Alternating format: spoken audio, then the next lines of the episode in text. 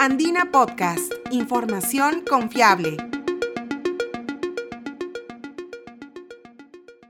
Bienvenidos, soy Sofía Pichigua, periodista de la agencia Andina. Con 99 años, el Instituto Geofísico del Perú es una institución científica líder en el país. Ahora es una entidad adscrita al Ministerio del Ambiente que trabaja desde inicios del siglo XX en diversos campos científicos con el fin de mejorar la gestión de riesgos de desastres. Hoy en Andina Podcast, con motivo del Bicentenario de la Independencia del Perú, compartiremos los avances realizados por el IGP que nos permiten descubrir qué hay en el interior de la Tierra cómo estos fenómenos pueden afectar a los que vivimos en ella y cuáles son los retos y oportunidades que tiene nuestro país en el campo de la geofísica.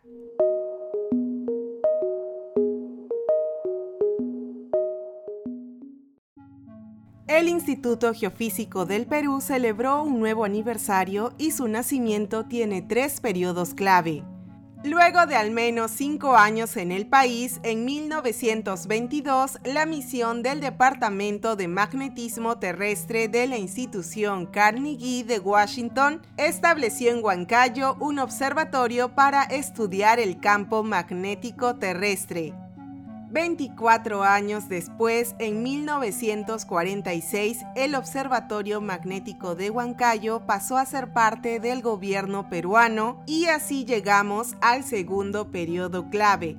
Finalmente fue en 1962 cuando la sede se traslada a Lima bajo el nombre que hoy conocemos. Para ese momento, el IGP ya tenía alianzas con la NASA y otras organizaciones internacionales que permitieron que los científicos peruanos fueran formados en el exterior.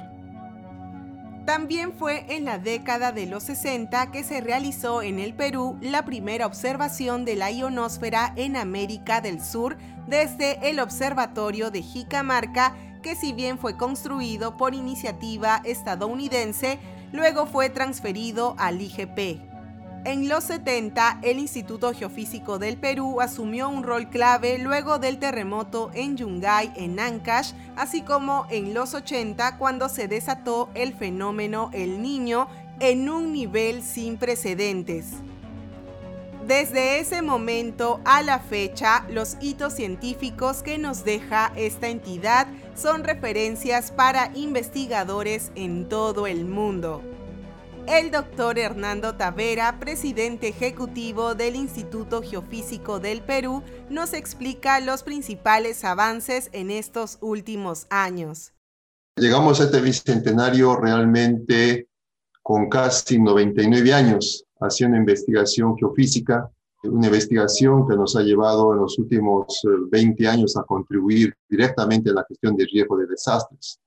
Y eso nos ha permitido desarrollar más de 30 temáticas de investigación, para los cuales obviamente hemos tenido que tener una, un equipamiento bastante fuerte de la instrumentación geofísica especializada para lograr estos objetivos de hacer investigación. Somos una institución que hace investigación desde el momento que, que aparece como Instituto Geofísico Perú hasta el momento, ¿no?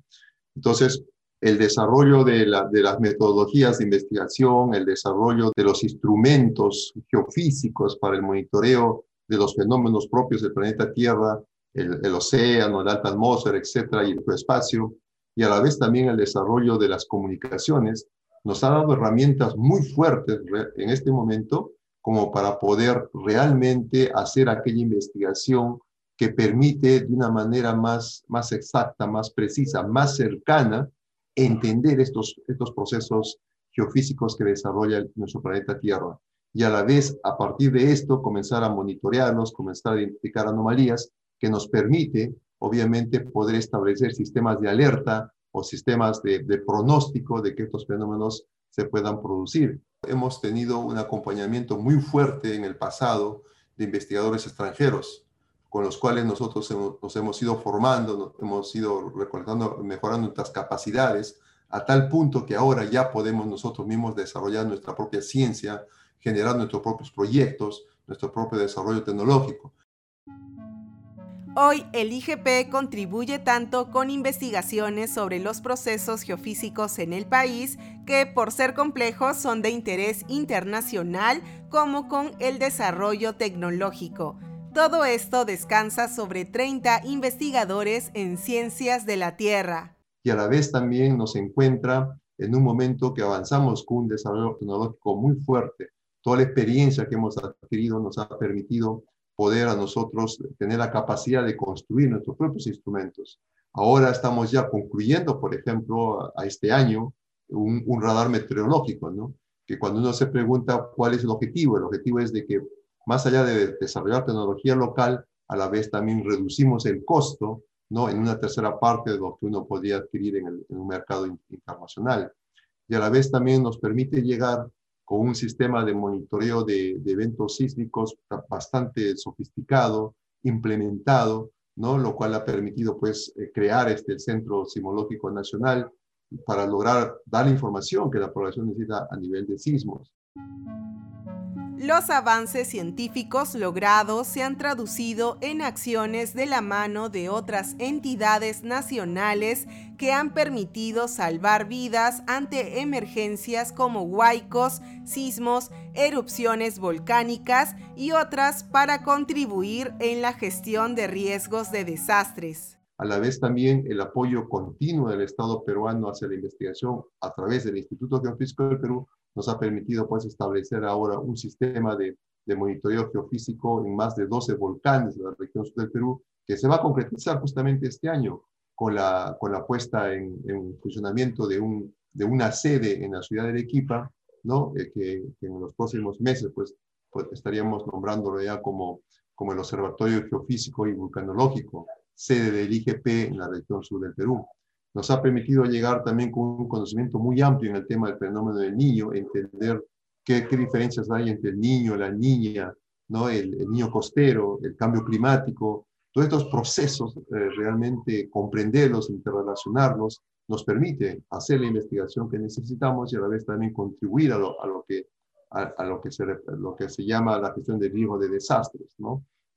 Las observaciones del, del geoespacio, nos ha permitido entender estas variaciones de, de las perturbaciones que existen en el espacio, que comúnmente son, son conocidas como la F dispersa, ¿no? que a la vez afecta a las comunicaciones mundiales y nacionales.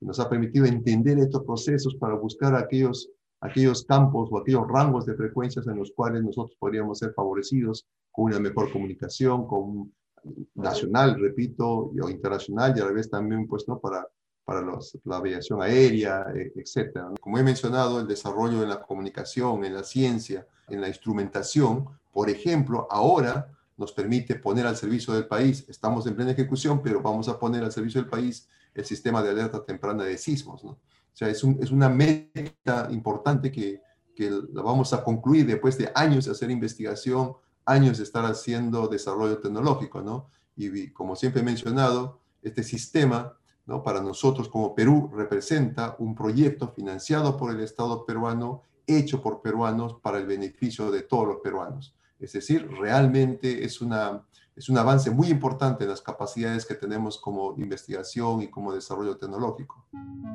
La instalación de una red de sensores en la zona costera como parte del sistema de alerta temprana de sismos ya va en un 70% del avance y tiene como fecha tentativa para el inicio de las pruebas el primer trimestre del 2022. Aún hay camino por recorrer. Entonces, ¿qué es lo que viene? El reto que asume el IGP es fortalecer su proceso de descentralización en el país creo que el paso que hemos dado ya con, con, este observatorio geofísico y vulcanológico en el sur del Perú ya nos permite ya ampliar nuestra capacidad de investigación con nuestros nuevos, con nuestros nuevos profesionales y, dedicarnos exclusivamente a la región sur del Perú. Igual estamos enfocados en la región norte del Perú con el gobierno regional de Piura. Tenemos el proyecto también de que en algún momento podamos ya consolidarnos en una nueva sede en, en la región norte del Perú por el tema del fenómeno del niño. En el sur del Perú básicamente estamos enfocados por el tema vulcanológico, pero acompañan otros, otros campos de investigación. En el, en el norte es el fenómeno del niño, el cambio climático, pero vamos a acompañarlos con otras investigaciones. Y en la región centro del Perú estamos ya impulsando nuevamente la, implementación de nuestro antiguo observatorio geofísico de Huancayo, porque allá, hemos instalado una gran cantidad de, de radares meteorológicos, físicos, para entender un poco la física de la, de la atmósfera, que va a ayudar también en bastante con información a, a, todo lo que representa la producción agrícola, ¿no? que todos sabemos que es un recurso importante, por ejemplo, para la ciudad de Lima o para la región Lima. Entonces tenemos que tratar de, de generar esa investigación para hacer que, que, la agricultura en esta zona pues, sea mucho mejor para, beneficio de toda la región centro de Perú. O sea, eso está por un, por un lado. El otro está de consolidar proyectos como el del sistema de alerta sísmica peruano que le he mencionado. Estamos eh, eh, empujando otro proyecto que se llama el sistema de alerta de huaicos inminente. También es un desarrollo tecnológico propio de nosotros, a bajo costo, y es muy eficiente. En el año 2000, 2017 lo hemos puesto a prueba. ¿no? Nos ha servido para alertar, por ejemplo, a, a la empresa Sedapal para que controle sus compuertas y, no, y Lima no quede desabastecida de agua. ¿no? O sea, son sistemas que realmente nos permite pues liderar el desarrollo tecnológico, liderar las investigaciones. ¿no? Entonces yo creo que hay un camino aún muy importante de tratar de hacer de que al final nuestra ciencia contribuya casi al 100% en la gestión de riesgo de desastres. El trabajo integrado de las instituciones científicas del país también ha marcado la historia de nuestra república en estos 200 años. Hoy, la formación de científicas y científicos peruanos que puedan contribuir con esta labor es el permanente desafío para las próximas décadas.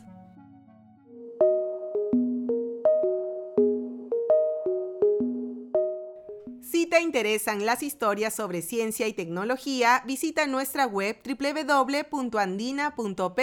y sigue Andina Podcast en Spotify y SoundCloud. Este podcast fue producido por Sofía Pichigua y la edición estuvo a cargo de Quilla Cuba. Muchas gracias por escuchar.